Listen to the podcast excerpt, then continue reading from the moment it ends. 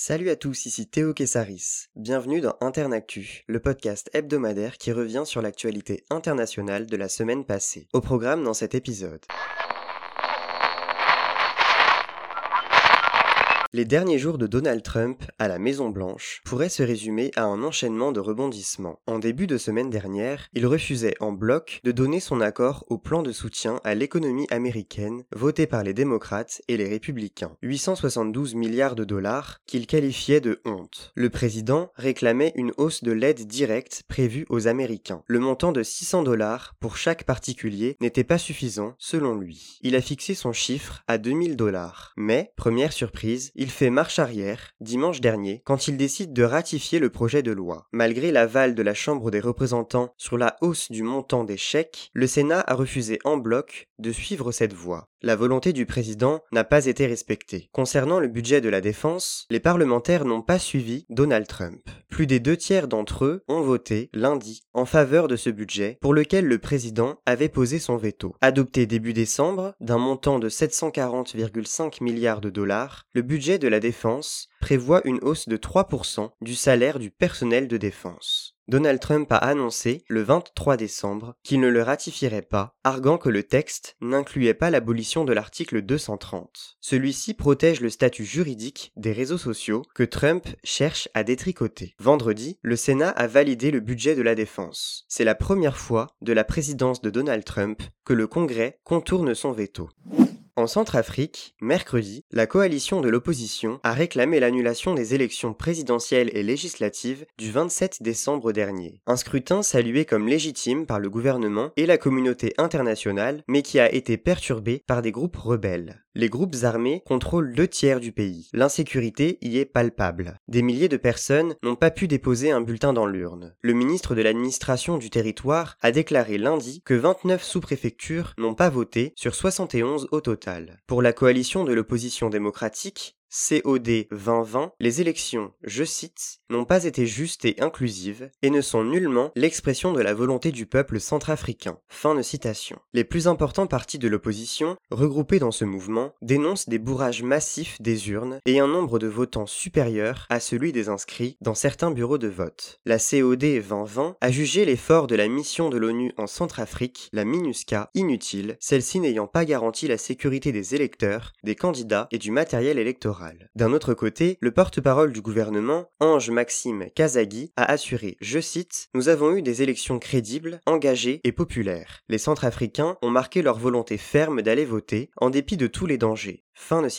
En somme, les habitants de la capitale, Bangui, ont voté dans le calme et la présence de forces militaires d'autres pays n'y est sûrement pas étrangère. En région, la confusion règne, la participation électorale n'y est pas connue. Les résultats définitifs sont attendus le 19 janvier.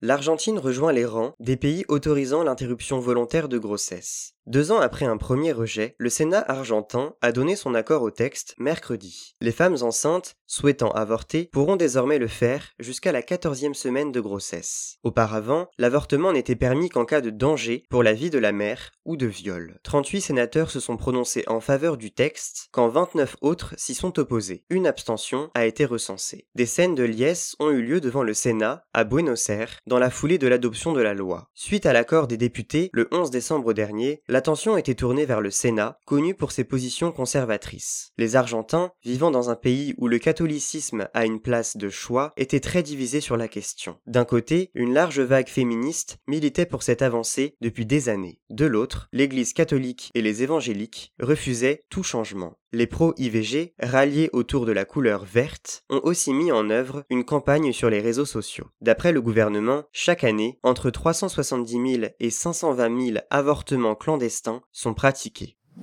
Le Haut Commissariat aux réfugiés et les Nations Unies expriment leur inquiétude. Mardi, le Bangladesh a débuté le transfert d'un deuxième groupe de réfugiés Rohingyas vers l'île de Bhasan Char, dans le golfe du Bengale. Les deux organisations et divers mouvements de défense des droits de l'homme ont mis en avant la vulnérabilité de ce territoire, potentiellement sujet à des inondations. L'île abrite déjà, depuis début décembre, un premier groupe de 1600 Rohingyas. En 2017, un million de ces musulmans originaires de Birmanie avaient fui leur pays après le lancement d'une violente répression par le gouvernement birman. Le pays voisin, le Bangladesh, a construit sur l'île de Bassan Char des logements collectifs pouvant accueillir 100 000 personnes. Le ministre des Affaires étrangères affirme qu'une digue de 12 km a été construite pour prévenir les risques d'inondation. Les transferts sont volontaires, d'après les autorités. C'est un discours différent qu'adopte le premier groupe de Rohingyas. Certains disent avoir été payés ou menacés pour quitter le Bangladesh. Amnesty International a déploré un manque de transparence des autorités sur le processus de réinstallation des migrants. En réaction aux critiques des Nations Unies, le gouvernement bangladais a conseillé à l'ONU de dresser un compte-rendu de la situation en Birmanie avant de se concentrer sur les conditions d'hébergement sur l'île de Bassan Char.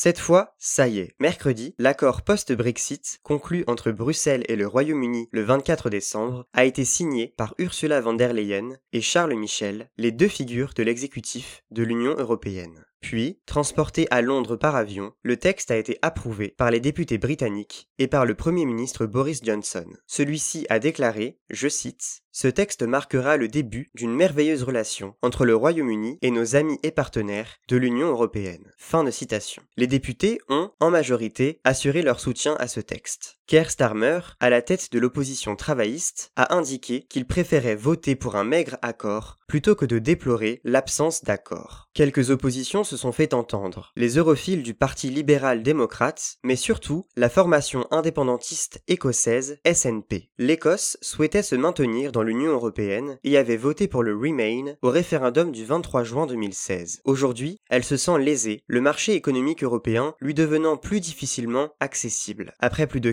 4 ans de négociations, le divorce est entré en vigueur jeudi 31 décembre 2020 à minuit. Le Royaume-Uni s'émancipe des règles européennes, quitte le marché unique, l'union douanière et met fin au programme d'échange universitaire Erasmus. La perspective d'un no deal, évité de justesse, aurait affecté les économies britanniques et européennes. Bruxelles garantit au Royaume-Uni un accès à son marché de 450 millions de consommateurs sans s'acquitter de droits de douane ou dépendre de quotas. Les 27 se sont engagés à prendre des sanctions en cas de tentative de dumping environnemental, social ou fiscal. Les contrôles douaniers aux frontières s'appliqueront, ralentissant les transports et les échanges. Pour rester plus de 6 mois au Royaume-Uni, les Européens devront posséder un visa. L'aéroport d'Aden, capitale provisoire du Yémen, a été la cible de deux explosions meurtrières mercredi à l'arrivée du nouveau gouvernement d'union. 26 morts et plus de 50 blessés ont été recensés. La télévision saoudienne Al-Hadat a filmé des images d'une épaisse fumée noire autour de l'avion et de débris environnants. Le ministre des Affaires étrangères, Ahmed Ben Moubarak, a pointé du doigt les outils qu'il juge responsables de l'attaque. Ces derniers sont des rebelles yéménites ayant assiégé la capitale Sanaa en septembre 2014. Depuis, bénéficiant du soutien de l'Iran, ils se sont emparés de larges régions du Yémen. Une guerre ravage ce pays, le plus pauvre du Moyen-Orient, depuis six ans. L'ONU a alerté à plusieurs reprises face à ce qui s'apparente à la plus grave crise humanitaire jamais connue. Depuis mars 2015, plus de 3,1 millions de personnes ont dû abandonner leur foyer. L'émissaire des Nations Unies au Yémen, Martin Griffiths, s'est fait l'écho de cette inquiétude. Je cite. Cette attaque est un rappel tragique de l'importance de remettre d'urgence le Yémen sur la voie de la paix. Fin de citation.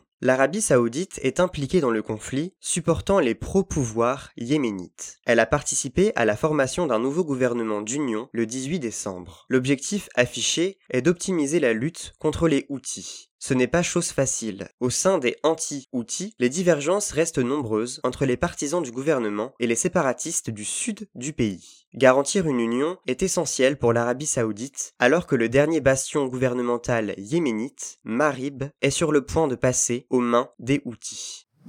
Mercredi, un second tremblement de terre a eu lieu dans la région de Sisak, au sud-est de Zagreb, en Croatie. Contrairement au premier, survenu la veille, d'une magnitude de 6,4, ayant fait 7 morts, il n'a pas causé de dégâts. La localité de Petrinia a été durement touchée. Plusieurs habitants avaient décidé de passer la nuit dans leur voiture, craignant de nouvelles répliques du séisme. L'électricité n'est plus disponible sur la zone depuis mardi. Le centre-ville, plongé dans le noir, est amputé de plusieurs bâtiments. La police et l'armée, dépêchées sur place, s'attelaient à se débarrasser des débris grâce à des pelleteuses. À l'intérieur de l'hôpital, des patients s'éclairaient les uns les autres à l'aide de leur téléphone portable. Yannès Lenarcic, responsable de la gestion des crises pour l'Union européenne, a déclaré envoyer des secours sur place. L'assistance matérielle inclut des tentes hivernales, des lits et sacs de couchage, des conteneurs servant d'abri. Le séisme de mardi a été ressenti en Serbie, en Bosnie, en Autriche et en Hongrie. Une session parlementaire a même été interrompue par les secousses en Slovénie.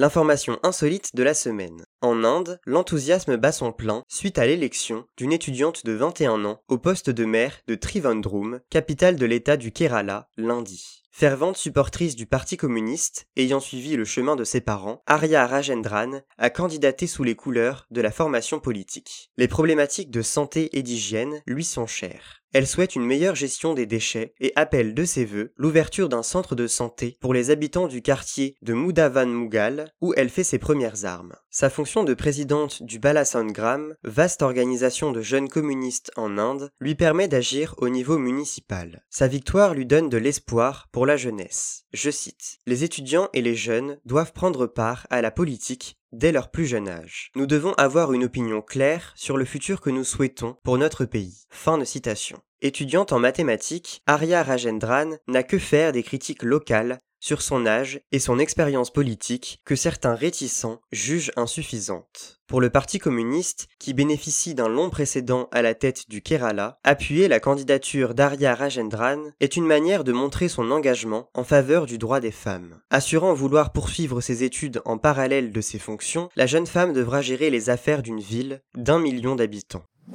Ce chiffre maintenant.